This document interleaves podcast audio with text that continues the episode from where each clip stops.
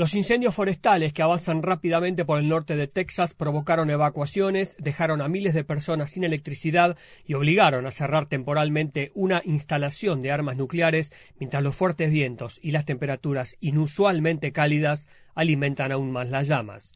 El condado de Hutchinson fue uno de los más afectados, donde las llamas devoraron más de 2.000 kilómetros cuadrados. Allí un número indeterminado de viviendas quedaron destruidas. Panchex, la principal instalación nuclear al nordeste de Amarillo, que completó su última bomba en 1991 y ha desmantelado miles de armas desde entonces, evacuó a su personal no esencial temporariamente como medida de precaución y debió suspender sus operaciones. Hoy, en la planta nuclear, todo volvió a la normalidad. El gobernador de Texas, el republicano Greg Abbott, emitió una declaración de desastre para 60 condados y se ordenaron evacuaciones en varias ciudades de una franja al noreste de Amarillo en el área de Durham y Oklahoma y además emitió una orden de evacuación para Canarian, una ciudad de aproximadamente 2.000 habitantes a 160 kilómetros de Amarillo.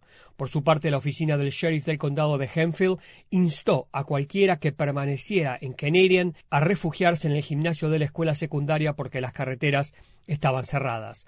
El Servicio Meteorológico Nacional emitió advertencias de bandera roja y alertas de peligro de incendio para varios otros estados en la sección media del país por vientos de más de 60 kilómetros por hora que, combinados con temperaturas cálidas, baja humedad y vegetación seca de invierno, crean condiciones propicias para incendios forestales.